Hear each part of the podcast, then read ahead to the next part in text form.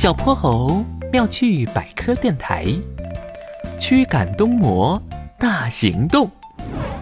看着众人惊慌的样子，熊猫潘潘摘下脸上的古怪面具，笑得很开怀。吓到你们了吧？这是我从瑞士带来的新年纪念品。原来呀，大家在前不久执行了玄教授的新年大搜集任务，他们要通过咕噜噜时光机去世界各地过新年，并带回象征当地新年的小物件。大家围着熊猫潘潘，听他讲起了在瑞士的经历。清晨的阳光还被窗帘挡在外面，熊猫潘潘揉揉惺忪的睡眼，伸了个大大的懒腰。突然，一个青面妖怪猛地向他逼近，血红的双眼，长长的尖牙。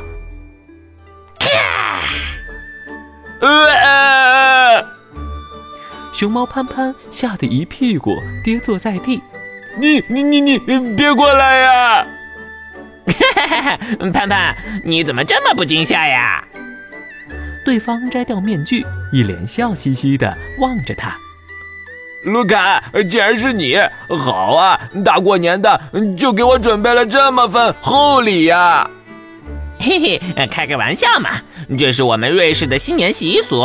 新年这天，我们会有驱魔仪式，大家会穿的稀奇古怪，还会不停的叫喊。传说这样可以驱赶走那些冬日恶魔。别说我不够意思啊，我也给你准备了。那，鼹鼠卢卡变戏法似的拿出一套服饰，扔到熊猫潘潘手里，快穿上吧。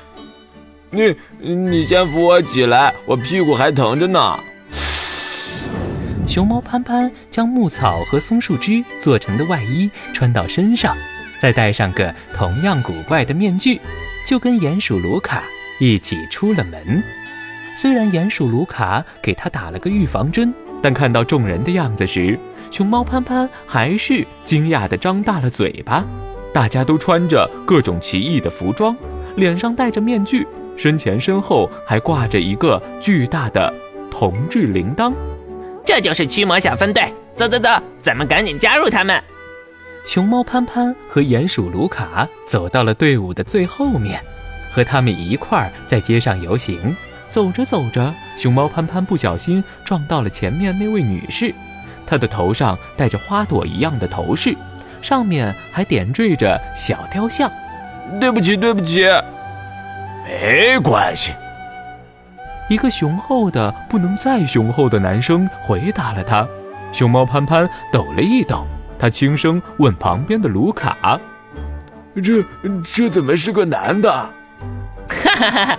这些女士都是由男人装扮的，因为这些服饰和头饰都太沉了，所以没有真正的女士参加。原来是这样啊！随后，大家一块儿来到了一户住宅前，他们围成了个圆圈，并晃动起身上佩戴的铃铛。屋主圣伯纳犬太太似乎听到了铃铛声，她打开橡木门，走出来，乐呵呵地看着大家。驱魔小分队手舞足蹈地唱起歌来：“冬魔，冬魔，快快离开，新的一年平平安安。”谢谢，谢谢你们的新年祝福，大家辛苦了。来来来，吃点东西和饮料。圣伯纳犬太太从屋里捧出了一大盘美食，分到大家手中。熊猫潘潘将瑞士卷蘸到苹果汁里，尝了一口，满足的感叹：“嗯，太美味了！没想到他们那边还有这样的习俗啊，真有趣！”